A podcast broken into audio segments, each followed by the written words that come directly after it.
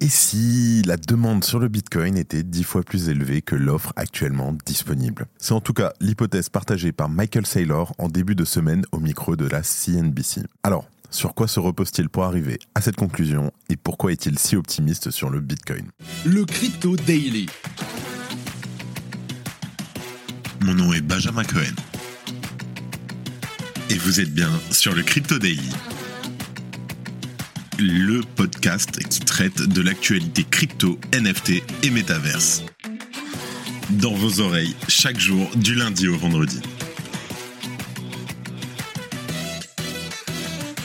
Salut, c'est Benjamin du Crypto Daily et j'espère que vous allez bien et c'est donc notre actualité principale aujourd'hui. Ensuite, on évoquera le report du procès de CZ et le dépôt d'une demande d'un ETF Ethereum par Franklin Templeton. Mais avant tout ça, et comme d'habitude, le coin de marché.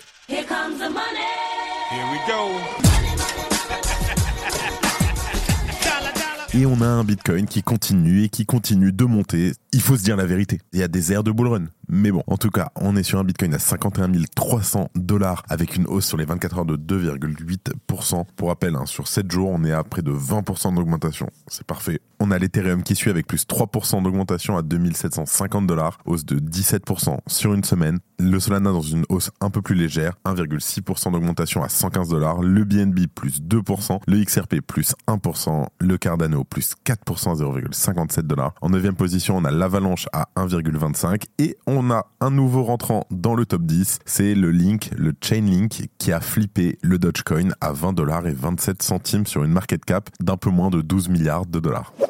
Et allez, let's go, on passe aux news et donc avec la news du jour, Michael Saylor qui s'attend à une explosion de la demande sur Bitcoin. Alors, tous les investisseurs crypto ont le regard rivé sur le cours du Bitcoin, récemment passé au-dessus de la barre symbolique des 50 000 dollars. Une dynamique en partie enclenchée par le succès important des ETF au comptant qui ont été récemment approuvés par la SEC des États-Unis. Et cette hausse offre également une nouvelle occasion pour le fondateur de MicroStrategy, donc Michael Saylor, d'affirmer son optimisme dans le domaine. Pour rappel, le fondateur de la société MicroStrategy peut être rangé dans la catégorie des prédicateurs du Bitcoin. Une dynamique dans il a entraîné sa société MicroStrategy pour le plus grand bien de sa trésorerie au cours actuel du Bitcoin.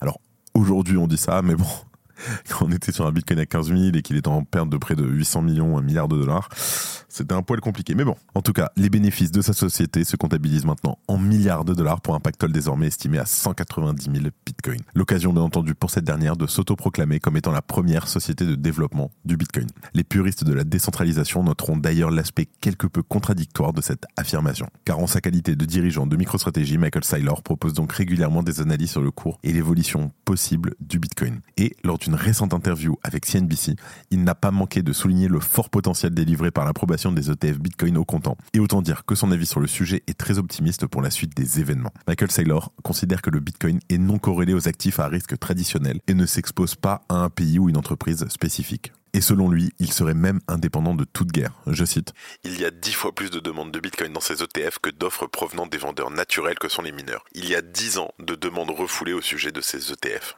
Donc pour lui, sans inclure le prochain halving de Bitcoin, l'approbation des ETF au comptant est donc une nouvelle source de raréfaction des Bitcoins en circulation. Un scénario bien entendu très bullish pour une année 2024 qui commence sur des chapeaux de roue pour l'écosystème des cryptos, mais bien entendu, il faut toujours faire attention. J'avais les larmes aux yeux, premier degré. On a eu quelques dramas ces deux dernières semaines. Un flic avec 20 ans de carrière qui a sauvé des milliers de vies, demain il bute une personne, est-ce qu'on devrait l'excuser? Tu peux pas lui en vouloir que les tokenomics c'était comme ça. Pas. Mais il a investi dedans Bah tu peux pas mettre les deux tout le temps. Mais maman, arrête. Ça va être un jeu d'équipe. On va faire Carlita et moi, Ok. Artem et Nico. Ma meuf me draine mon wallet. Elle me dit vas-y, vas-y, tu saoules. Vraiment, je craque. hein. Mais c'était aussi son choix et le choix pour lequel il est responsable. Mais non. Ah c'est choquant. Et je me dis impossible, impossible. Et oui, des débats et des tapas, bienvenue sur Crypto Drink. Alors c'est une nouvelle émission qu'on vient de sortir, qui est sortie hier sur YouTube. Dedans, vous pourrez découvrir les dessous des débats sur la rémunération des influenceurs Web3 et explorer les tactiques d'airdrop marketing. Donc on parle de tout avec des amis, etc. Le tout dans une ambiance chaleureuse et amicale. Vous avez le lien tout de suite en description. Et en deuxième news, on parle du procès de CZ qui est reporté. Alors, Une obligation de résidence aux États-Unis, suivie peut-être d'une peine de prison. C'est ce qui attend Changpeng Zhao, l'ex-PDG de Binance.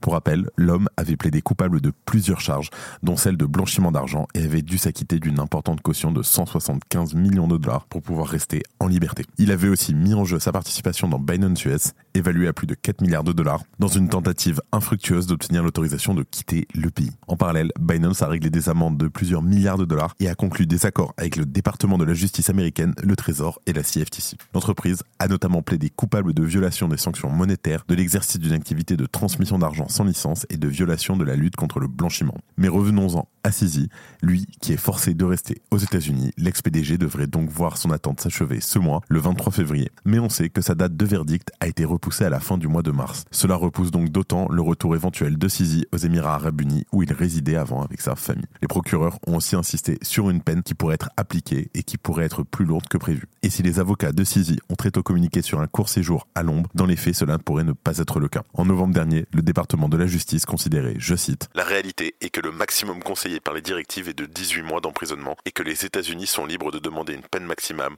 de 10 années de prison. L'équipe de défense de l'ex-PDG de Binance demandera donc probablement à ce qu'aucune peine de prison ne soit appliquée. D'ailleurs, des experts légaux interrogés s'accordent pour dire qu'une peine de plusieurs années est très peu probable. Mais le département de la justice pourrait avoir un intérêt à être particulièrement ferme avec Sisi, afin surtout de décourager des actes similaires au sein de l'écosystème crypto. Il faudra donc désormais attendre avril prochain pour connaître l'avenir de l'ancien patron de Binance, mais aussi l'avenir de l'ancien patron de FTX, Sam Bankman-Fried. Si tu aimes le daily, une note et un commentaire nous aident énormément. Aussi, si tu ne veux rien rater de l'actualité, abonne-toi.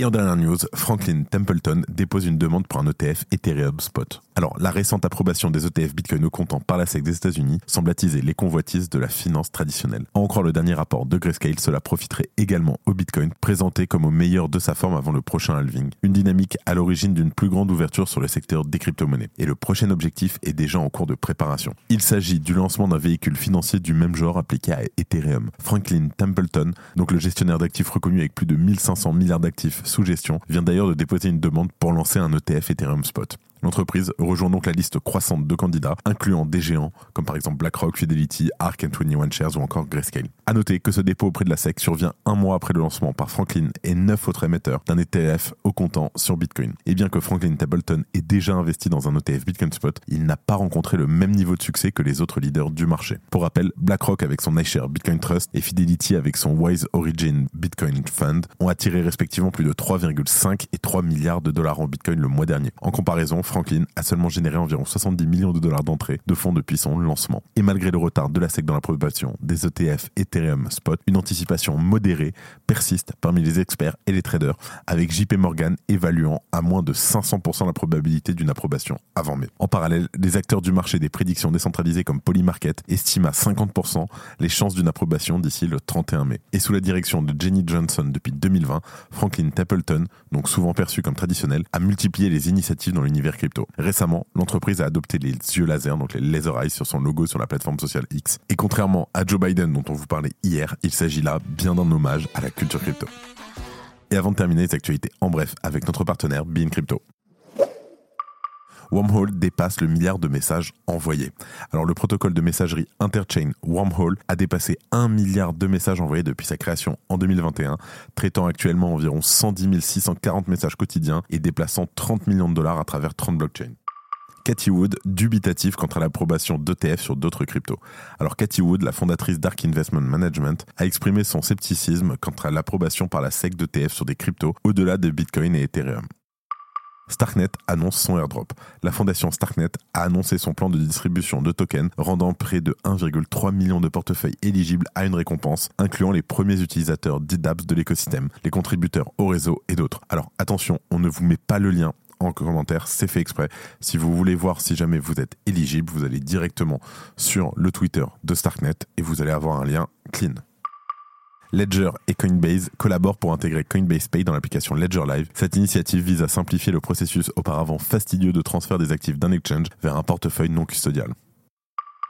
C'est la fin de ce résumé de l'actualité du jour sur le Crypto Daily. Évidemment, pensez à vous abonner pour ne pas rater le suivant, quelle que soit d'ailleurs l'application que vous utilisez pour m'écouter. Rendez-vous aussi sur Twitter et LinkedIn pour d'autres contenus d'actualité exclusifs. Je crois que j'ai tout dit, faites attention à vous, et moi je vous dis à demain. C'était Benjamin pour le Crypto Daily. Merci et à très vite.